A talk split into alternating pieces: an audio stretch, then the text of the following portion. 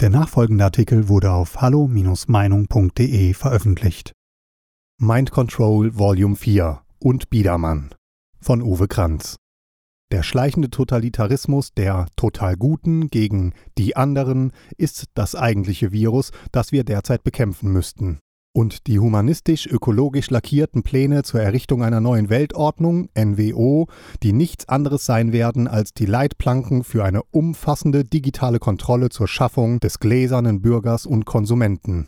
Das Virus SARS-CoV-2 war ein willkommener, von manch einem vielleicht sogar herbeigesehnter Anlass, siehe die globale Übung Event 201, die schon lange vorher verabredeten, geschmiedeten und geschriebenen Pläne herauszukramen und sozusagen überhastet, vorzeitig und daher etwas holprig in die Tat umzusetzen. Der kalte Bürgerkrieg. Die umgesetzten Anti-Corona-Maßnahmen schafften so sukzessive ein bürgerkriegsähnliches Szenario oder einen kalten Bürgerkrieg, wie der Philosoph Roberto Simanowski die inzwischen scheinbar unumkehrbare Spaltung der Nation titulierte. In den 70er Jahren des vergangenen Jahrhunderts waren es noch die Geheimdienste dieser Welt, die die öffentliche bzw. veröffentlichte Meinung, den politmedialen Komplex unterwanderten zum Beispiel die top-geheime CIA-Operation Mockingbird aus den USA oder die operativen Zersetzungsvorgänge der Stasi aus der DDR. In der jüngeren Vergangenheit wurde der öffentliche Diskurs und das nationale Recht von europäischen Instanzen und Systemen gesteuert, übernommen, negiert oder gar torpediert. Man sehe sich heute nur einmal den Torso unserer einst so stabilen Verfassungsrechtsprechung an. Heute aber schicken sich WEF, WHO, IWF und Co. an, Strukturen zu bilden, die vollkommen oberhalb jeglicher Staatlichkeit agieren, womit sich künftig die politische Macht mit Hilfe und Duldung des politmedialen Komplexes noch mehr in Richtung der Großkonzerne, Big Pharma, Big Tech, Big Finance und Big Four verschieben wird. Das Problem wird dadurch verschärft, dass diese Keyplayer nicht nebeneinander existieren oder gar konkurrieren, sondern aufs engste miteinander verflochten sind, sich zum Teil sogar gegenseitig besitzen.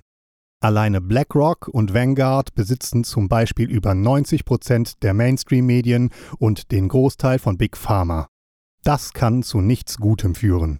Der wirtschaftliche und psychologische Kampf der in Anführungszeichen Betriebssysteme zwischen dem europäischen, eher sozialen Kapitalismus im Sinne unserer deutschen sozialen Marktwirtschaft und dem angloamerikanischen, eher rabiaten Kapitalismus seit Jahren rasant auf dem Vormarsch ist indes leider schon lange entschieden.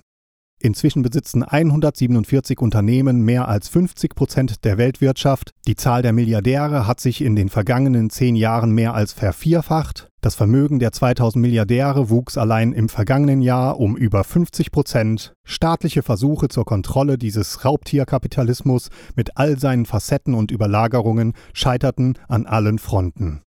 Auch die Versuche, multinational abgestimmte Antworten auf die in Wahrheit glaubens- und ganz und gar nicht evidenzbasierte Pandemie zu geben, zum Beispiel mit dem COVAX-Plan der WHO oder im Bereich der EU-Beschaffungspolitik für Impfstoffe, führten eher zur Slowbalisation als zur Steigerung der Effizienz. Nationale Alleingänge waren die Reflexe. Exportstopp, bilaterale Vereinbarungen, zum Beispiel über das Vakzin Sputnik 5, Maßnahmen zur Rückführung impfproduzierender Wirtschaft oder ähnliches. Der tägliche Output der politmedialen Impfpropagandamaschine erzwang den täglichen Konsum nationaler und internationaler Zahlen, Statistiken, Charts und Meinungen, wurden zum Morgengebet des Bürgers IFR versus BIP, der glaubt, noch die Wahl zwischen Ablehnung und Akzeptanz der staatlichen Anti-C-Maßnahmen zur Pandemiebekämpfung zu haben. Individuum versus Kollektiv. Die Spannung zwischen dem Individuum und der staatlichen Gemeinschaft, dem Kollektiv, das angeblich rücksichtslos und egoistisch vom Impfunwilligen gefährdet wird, wurde gezielt erhöht und zu einem Grundkonflikt der Moderne stilisiert, sozusagen schon zur Vorbereitung auf die kommenden klimapolitischen Kämpfe, die man dann allerdings nicht mehr wegimpfen kann. Dazu wurde von staatlicher Seite eine Bürgerkriegsrhetorik gepflegt, die ihresgleichen sucht. SARS-CoV-2 ist unser gemeinsamer Feind. Wir müssen diesem Virus den Krieg erklären. Antonio Guterres, Generalsekretär der Vereinten Nationen. Die Pandemie ist erst besiegt, wenn alle Menschen auf der Welt geimpft sind. Angela Merkel, deutsche Bundeskanzlerin. Impfaufforderung im Krieg gegen Corona und Aufruf zur Generalmobilmachung. Metropolit Hilarion Alfejew, die Nummer zwei der russisch-orthodoxen Kirche. Auch die PR-Maßnahmen in der Impfkampagne, mit der unsere Regierung das Corona-Cocooing mit deutschen Testimonials bewarb, Hashtag Ärmel hoch, Hashtag Kriegsveteranen, Hashtag besondere Helden, machten deutliche Kriegsanleihen und wirkten daher auf wachsame Kritiker ein bisschen verzweifelt und wohl auch eher komisch, wenn es denn nicht Steuermittel in zweistelliger Millionenhöhe gewesen wären, die den üblichen Werbeagenturen in den Rachen geworfen wurden. Im Ergebnis war aber der Appell an das Kollektiv zum Volkswohl wohl doch leider wirksam, wie die zunächst steigende Quote der Impfbefürworter, die langen Schlangen an den Impfzentren und der Run auf die impfenden Arztpraxen bewiesen. Das alles nur der alten Freiheit zuliebe, der Impfpass als Flugticket in den Urlaub, das Billet für die Opfer, die Eintrittskarte ins Stadion, von Gesundheit keine Rede. Wie auch schützt doch die experimentelle mRNA-Injektion keineswegs vor einer Covid-Infektion und nur bedingt vor einer schweren Erkrankung, der Hospitalisation oder dem Tod, wie die aktuellen Zahlen von PEI, EMA Deutschland, CDC USA und MHRA Vereinigtes Königreich beweisen. Das letzte Drittel der Bevölkerung wird daher nicht mehr so leicht mit staatlicher Propaganda zu erreichen sein, wie die abgesagten oder nicht wahrgenommenen Impftermine signalisieren. Die 5G-Gesellschaft, eine deutsche Apartheid. Unsere Gesellschaft hat sich getrennt in die Teilgesellschaft der Getesteten, Genesenen und Geimpften einerseits und die der Gefährdern und Gestorbenen andererseits. Zusammen bilden wir sozusagen eine 5G-Gesellschaft, denn Gesunde spielen im öffentlichen Diskurs kaum noch eine Rolle.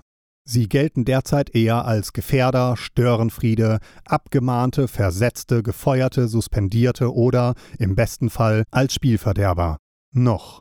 Das könnte sich aber mit fortschreitenden Erkenntnissen über die schweren Neben- und Todesfolgen im zeitlichen Zusammenhang mit der in Anführungszeichen Impfung, vor allem aber über die Langzeitfolgen der bedingt zugelassenen experimentellen mRNA-Injektionen, fälschlich Corona-Impfung genannt, auch noch ändern, vermutlich erheblich, eventuell sogar ins Gegenteil. Meinungsfreiheit. Noch nie war sie so gefährdet wie heute. Der nationale, liberale, konstruktive, demokratische Diskurs jedenfalls ist gründlich zerstört, es gibt nur noch Freund oder Feind, falsch oder richtig. Die erste Konsequenz, nur noch 45 Prozent der im Auftrag der FAZ jüngst Befragten meinten, ihre politische Meinung frei sagen zu können. Das ist mit Abstand der niedrigste Wert, seit das Allensbacher Institut für Demoskopie im Jahr 1953 zum ersten Mal danach fragte. Beachtliche 44 Prozent glaubten, es sei besser, vorsichtig zu sein oder ganz zu schweigen, vor allem bei den Themen Islam 59 Prozent oder Vaterlandsliebe und Patriotismus 28 Prozent. In Zusammenhang mit Covid-19 wurde leider nichts berichtet, obwohl dies in diesem Zusammenhang eigentlich die bedeutendste Frage gewesen wäre. Die Meinungsfreiheit insgesamt sei aber auf der Strecke geblieben, sagten viele Kommentatoren. Die Demokratie sei zur Farce geworden, denn wenn man opponiere, werde man sofort Repressalien ausgesetzt, bis hin mundtot gemacht. Unser Deutschland, das Land der Dichter und Denker, sei zu einer linksgrünen Gesinnungsdiktatur verkommen. Am positivsten bewerteten natürlich linksgrüne Sympathisanten die Lage der Meinungsfreiheit, natürlich nur, wenn denn eine grüne Meinung vertreten werde. Ansonsten gibt es die üblichen gesellschaftliche Ausschlussmechanismen, berufliche Konsequenzen, gar Brandmarkungen und wer behauptet, man müsse heute keine rechtlichen Konsequenzen fürchten, hat die aktuelle Lage nicht im Blick, in der die Grundsätze der Rechtsstaatlichkeit teilweise schon ausgesetzt oder zumindest signifikant geschwächt sind. Die Beweiskette ist lang und repräsentiert Ärzte, medizinisches Personal, Journalisten, Polizisten, Politiker, Publizisten, Militär und selbst Richter. Die vom Bundesamt für Verfassungsschutz BFV im April 2021 aus zunächst unersichtlichen Gründen neu eingeführte Extremistenkategorie Verfassungsschutzrelevante Delegitimierung des Staates, angeblich geschaffen zur Beobachtung und Erfassung von Querdenkern, ist nicht nur für linke Kritiker ein ebenso unsinniges wie dehnbares Konstrukt, mit dem sich jede Art von radikaler Staatskritik verfolgen ließe und gleichzeitig die offizielle Zahl der Rechtsextremisten niedrig zu halten helfe. Letzteres ist etwas weit hergeholt, aber ein dehnbares Konstrukt durchaus. Das jedenfalls lenkt den Blick des Analysten zunächst auf sich selbst. Bin ich jetzt als Kritiker von Merkels Flüchtlings-, Energie-, ESM-, Corona- oder Klimapolitik, um nur ein paar der Kritikfelder zu nennen, schon so etwas wie ein Querdenker, weil ich mit meiner Kritik an den vielen staatlichen Entscheidungen und Maßnahmen schon den Staat in Teilen oder in Gänze delegitimiere, beziehungsweise wo ist die Grenze? Bin ich ein Fall für den Verfassungsschutz, wenn ich mich für die verfassungsgebende Versammlung, Artikel 146 Grundgesetz, erwärme? Bin ich schon ein Extremist, weil ich das Treiben des Verfassungsschutzes kritisch beäuge, wozu ja auch allerhand Anlass besteht? Oder ist dieses dehnbare Konstrukt für ein künftiges Großes und Ganzes gedacht, für eine Art Wahrheitsministerium zur Kontrolle des Bürgergehorsams? Dabei fällt mir spontan auf, dass unsere Bundesregierung tatsächlich schon auf die ausgefeilten chinesischen Sozialkreditsysteme schielt, die seit Jahren in 42 Pilotkommunen erprobt und 2020 eingeführt wurden. Jetzt erhalten dort Bürger nach erworbenen Pluspunkten für ihr Sozialverhalten Vergünstigungen, nach Punkteabzügen aber auch Strafen, öffentliche Demütigungen oder Umerziehungslager. Mit dem Scoring-System zwischen 350 und 950 Punkten wird auch über die berufliche Zukunft, den Zugang zu Bildung, zu lukrativen Finanzprodukten, Verbraucherkrediten oder die individuelle Reisefreiheit entschieden. Im Szenario des Bildungsministerium für Bildung und Forschung BMBF Zukunft von Vorstellungen der Menschen in unserem Land soll es ein ähnliches Bonussystem geben. Hängen dann Jobs und Studienpläne an einem sozialen Engagement, Organ- oder Blutspenden, Ehrenamt, Verkehrsverhalten, Seniorenpflege, Engagement für den Klimawandel oder dem ökologischen CO2-Fußabdruck? Und das alles nur für verkürzte Studiengänge? Mehr Vergünstigungen werden nicht beschrieben. Dagegen war der Überwachungsstaat der DDR ja geradezu niedlich. Mehr dazu finden Sie auf meinem neuen Blog uwe-kranz.de. Zwangsläufig kommt man damit zu Albert Biedermanns Zwangsdiagramm. Biedermanns Diagramm des Zwangs. Darunter versteht seit 1956 die Psychologie sieben Maßnahmen, den menschlichen Willen zu zerbrechen, um den Menschen auf Gehorsam zu programmieren. Diese Mind-Control-Maßnahmen muss man unbedingt einmal im Lichte der Erfahrungen der vergangenen 16 Corona-Monate sehen. Erstens Isolation, was bedeutet, den direkten Kontakt, die soziale Unterstützung zu und von anderen Menschen zu unterbinden, um so die Fähigkeit, Widerstand zu leisten, zu brechen. Die strengste Form ist Einzelhaft. Beim ständigen Grübeln über sich selbst weist man sich selbst Schuld zu, das fördert Unterwerfung und Gehorsamkeit. Wirkte das Gebot des Social Distancing in den vergangenen Monaten nicht genau so? Waren wir nicht die Helden auf der Couch? Zweitens Monopolisierung der Wahrnehmung, was bedeutet, dass häufige, immer wieder replizierte Aussagen irgendwann als wahr akzeptiert werden, denn unser Verstand reagiert auf Wiederholungen, auch wenn es sich um Lügen oder Halbwahrheiten handelt. Wer also die Medien kontrolliert, kann bestimmen, welche Informationen die Menschen bekommen und aufnehmen, um sie dem staatlichen Gehorsam zu unterwerfen. Hatten wir das in den vergangenen Monaten nicht allzu oft und allzu offensichtlich?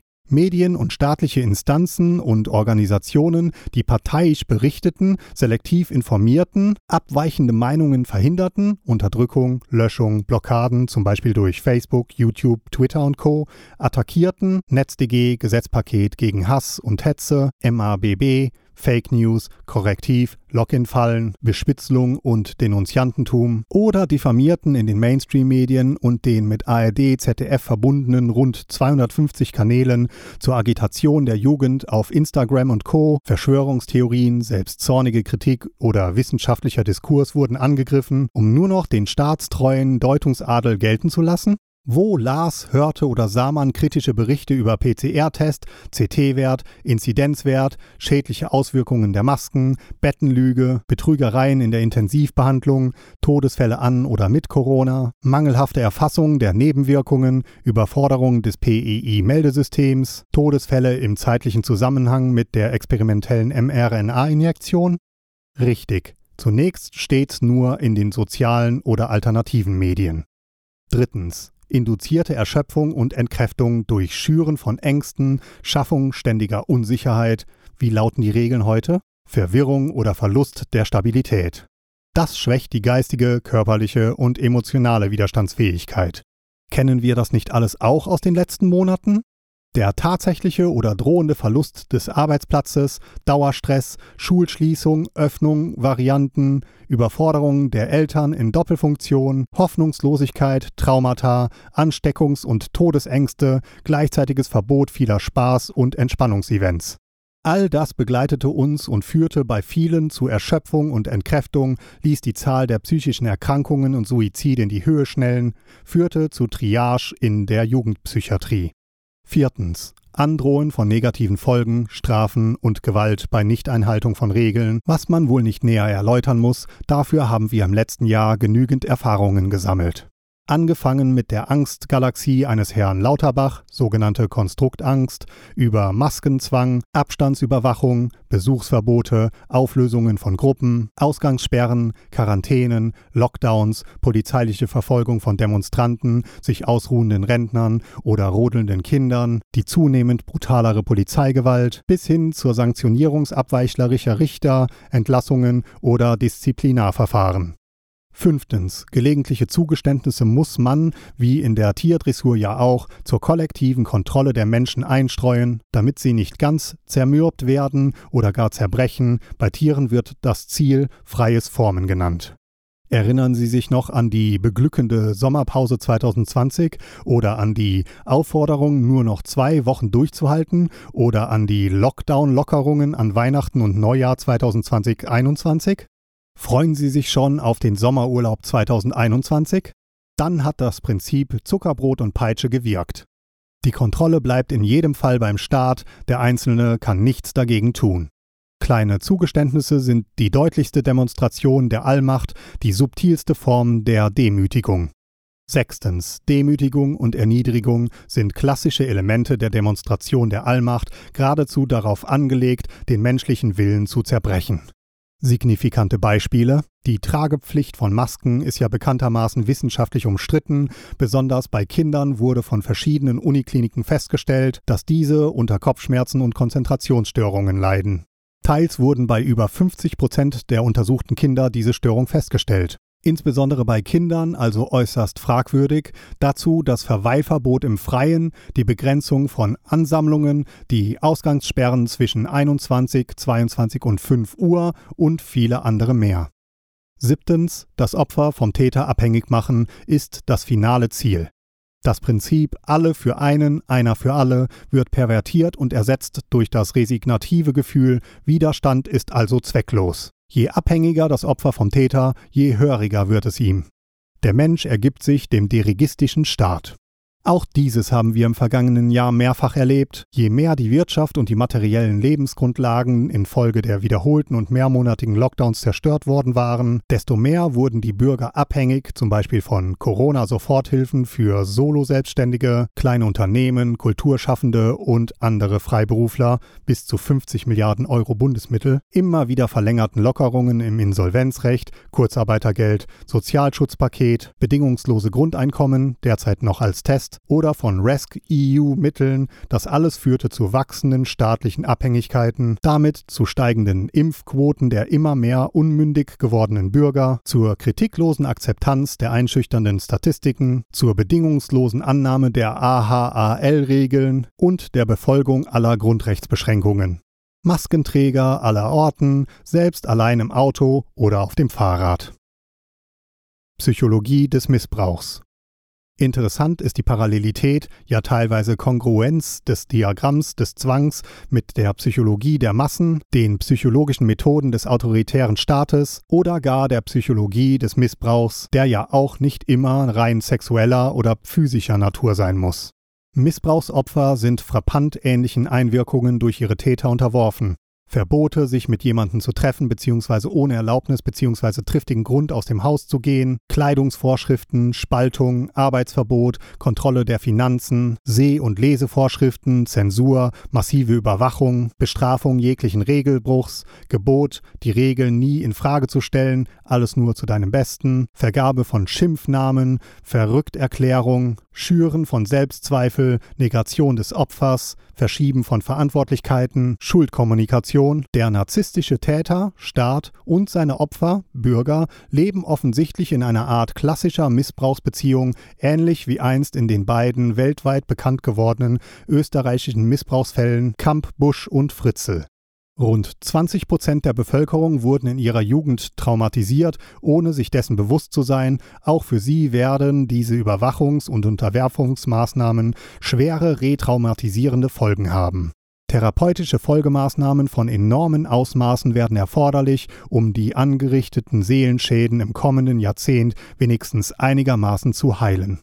Le Bon sah schon vor über 125 Jahren voraus, dass die kommende Zeit von den Massen bestimmt sein wird, Massen, die eine Gemeinschaftsseele bilden. Zugunsten einer gemeinsamen Haltung der Gruppe gebe der Einzelne seine Persönlichkeit und seine Meinung auf, verliere seine Kritikfähigkeit und verhalte sich affektiv, das heißt nicht kognitiven Prozessen unterliegend.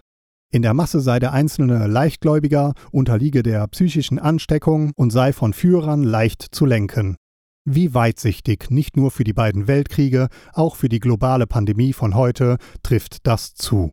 Aktuell demonstriert der baden-württembergische Innenminister Thomas Strobel, derzeit Vorsitzender der Innenministerkonferenz, den Lucifer-Effekt, indem er lautstark fantasierte, dass die Pandemie ganz offensichtlich ein Nährboden für extremistische Verschwörungstheorien und für Hass und Hetze ist, wobei er auch noch besonders betonen musste, dass dies keine Hirngespinste seien, sondern eine neue Gefährdungslage. Zumindest für den autoritären Staat trifft das zu der braucht ja denn auch so eine drohende, immense Gefährdungslage, wenn er für die sozialen Medien doch noch eine Identifizierungspflicht, eine Online-Ausweispflicht einführen will. In der Gemeinschaftsseele verwischen sich die Verstandesfähigkeiten und damit auch die Persönlichkeit der Einzelnen. Das Ungleichartige versinkt im Gleichartigen und die unbewussten Eigenschaften überwiegen. Le Bon, Psychologie der Massen, Seite 14.